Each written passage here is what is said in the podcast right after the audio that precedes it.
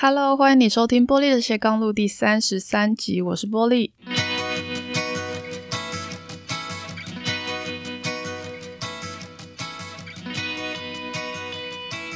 今天呢是过年前的最后一个上班日，你正在办公室里期待放假吗？还是根本已经自主放假了呢？无论如何，祝你新年快乐！在年假呢，可以好好充电，再回来迎接牛年的全新挑战。在这期节目里，我想和你聊这一年里面影响我很深的一个概念，叫 “Teach everything you know”，也就是呢，教你所知道的一切。那这个概念是来自于我的呃个人品牌的教练，就是唱歌余维唱老师的一个启发吼。因为我有订阅他的文章，所以每天都可以读他的呃一篇可能内容关于个人品牌、一些自我成长或者是写作相关的这些议题哦，就每天都会读。那他几乎也是非常非常常在文章里面提到，我们应该把我们知道的一切去交给其他人，这样子。那我也是因为唱歌的启发，所以从去年二月开始积极的写网网站的文章，那三月开始做我的 podcast，更有意识的去记录每一天的生活，还有观察我跟身边朋友的一些互动的内容。我有时候聊天聊一聊，我就会开始把他们讲的话跟我想到的东西记在手机里面，因为这些都是我创作的养分。哦，如果是老听众的话，你大概知道我非常多的集数都是，诶，朋友说了一句话，我想到了一件事情，我或者是呃有听众来信给我，所以我回答了一个问题，就其实都是很日常生活、工作上我们会遇到的一些状况，所以我就呃因为要产出东西嘛，所以会更有意识的去注意说，诶，有哪些素材我是可以去分享的。那一直到现在快要一年了，嗯，累积了。三十几集的节目，五十几篇的文章，那去年的网站内容也超过十万字。我自己觉得这段期间呢，去实践这个把我所知道的一切都交给别人，有什么好处呢？我自己觉得有八个哦。第一个就是最简单的教学相长。我透过你要把你知道的知识去分享出来呢，你必须要整理你自己的思绪嘛。所以呢，在整理的过程中，你就会发现自己有一些地方其实不是那么清楚的哦，所以你会发现自己不足的地方，所以你可以再去改善哦，再去调整。那第二个就是，我觉得是帮自己留下记录啊，避免忘记。就其实我们很容易就会忘记，呃，曾经发生过的事情，我包含也许旅游的记录啊，工作的记录啊。哦，很多的东西你在当下你觉得你是很清楚的，感受是很深刻的，可是呢，如果没有记录下来，其实很快就会忘记了。哦，所以如果你透过去教别人，然后留下一些整理的记录的话，其实也是在帮助自己不要把这些重要的讯息给遗忘了。第三个，我觉得是透过分享可以累积或者是结交一些志同道合的朋友。哦，因为别人会知道说你对这个议题是有兴趣的，是有研究的。所以我觉得不知不觉，同样的对这个主题有兴趣的人，他也会聚集过来哦。所以你会累积一些诶相关的人脉，或者是一些可以讨论的伙伴。我觉得那是很棒的一种感觉。第四个是可以帮助到同样需要这些资讯的人。那我觉得这一点是比较需要克服的哦，因为之前的话，我其实常常都会觉得。嗯，我了解的还不够多，了解的不够深入，自己还不够专业等等。因为我有轻微的完美主义跟轻微的冒牌者症候群嘛。我、哦、这个老听众可能会知道。那如果你是新朋友的话，也可以读我之前的一些文章，或者是之前的一些 podcast 的集数，也有在谈冒牌者症候群或者是一些相关的议题哦。所以我就是会觉得说自己好像呃还不够好，我没有办法去分享。或者是没有办法帮助别人，我更不用说去教别人。那听到“教”这个字，你就觉得啊，压力很大。可是，呃，我我在这段期间的一个感受是说，嗯，当一个人他已经爬到山顶的时候，他其实是不太有办法去帮助还在山脚下的人的。哦因为他距离山脚下已经非常非常远了。他可他可能会直接跟你说啊，反正你就认真爬，你就努力爬，你就小心爬，你就可以到山顶了。可是这些东西对于山脚下的人来说，其实是非常抽象的。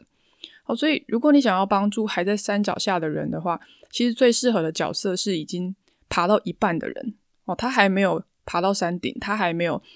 距离山脚下那么遥远，他还记得说：“哦，当我还在山脚下的时候，我可能会需要怎么样的协助？我可能要呃买一些适合的装备，然后呢，需要拿一些资讯，我、哦、需要做怎么样的行前的准备？这些东西他还记得很清楚。所以在呃爬到山的一半的人，其实呢是更适合去教还在山脚下的人的哦，反而不是山顶的人。在山顶的人，可能反而适合的教的是爬到一半的人。所以我的意思是。不是你一定要到了九十分、一百分，你才有办法去帮助别人，你才有办法去教别人。哦，即使你只是六十分、七十分，你也可以去教二三十分的人，哦，同样会对他有帮助啊。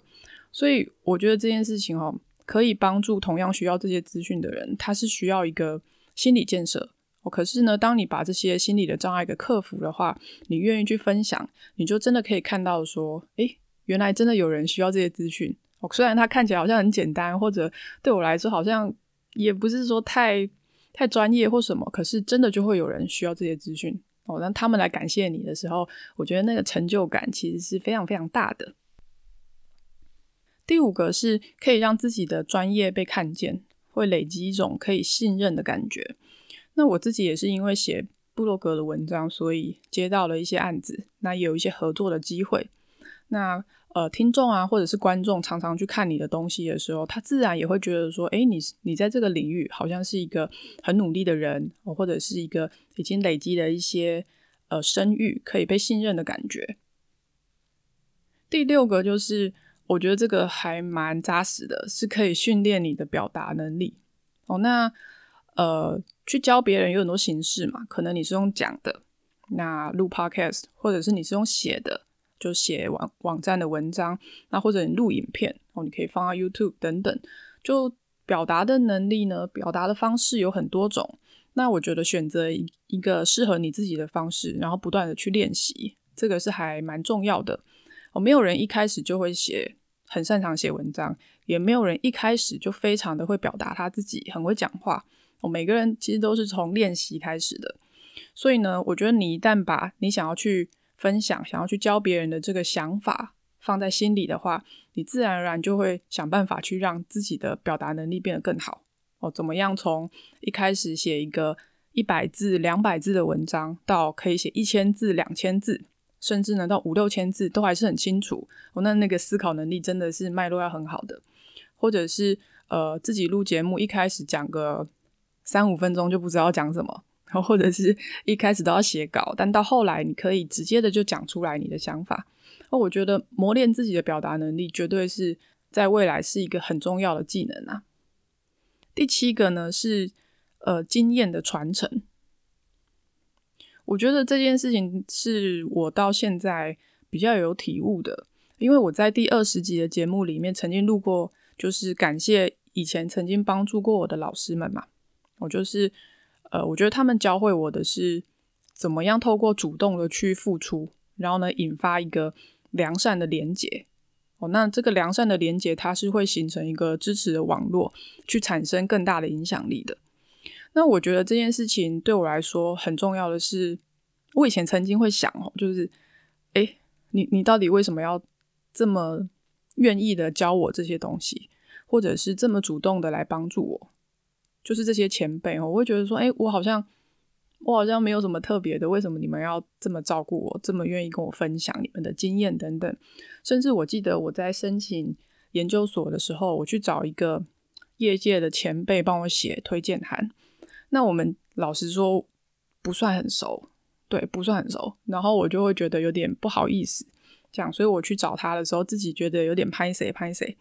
结果呢，我记得他那时候跟我讲一句话，他说。帮助后辈本来就是我们这一辈的人的责任。那那一幕到现在我都还记得很清楚。那我现在三十几岁嘛，那时候比较年轻。我现在三十几岁，开始看到一些年轻人很努力的时候，我觉得我好像体会到当时那个前辈跟我讲这句话的感觉，就是我会有一种，诶，如果我走过的失败的路，我的错误的经验，哦，可以告诉这个。比较年轻的朋友，然后让他们也可以避开这个错误，让他们不用去遇到那样的挫折的话，我会很想要的去告诉他们我的经验，我会想要很努力的去传达说，诶，其实你可以试着有一些不同的做法，然后让他们可以去呃更轻松的做事情，或者是可以呃不要去遇到那些我曾经遇到的很很辛苦的一些过程。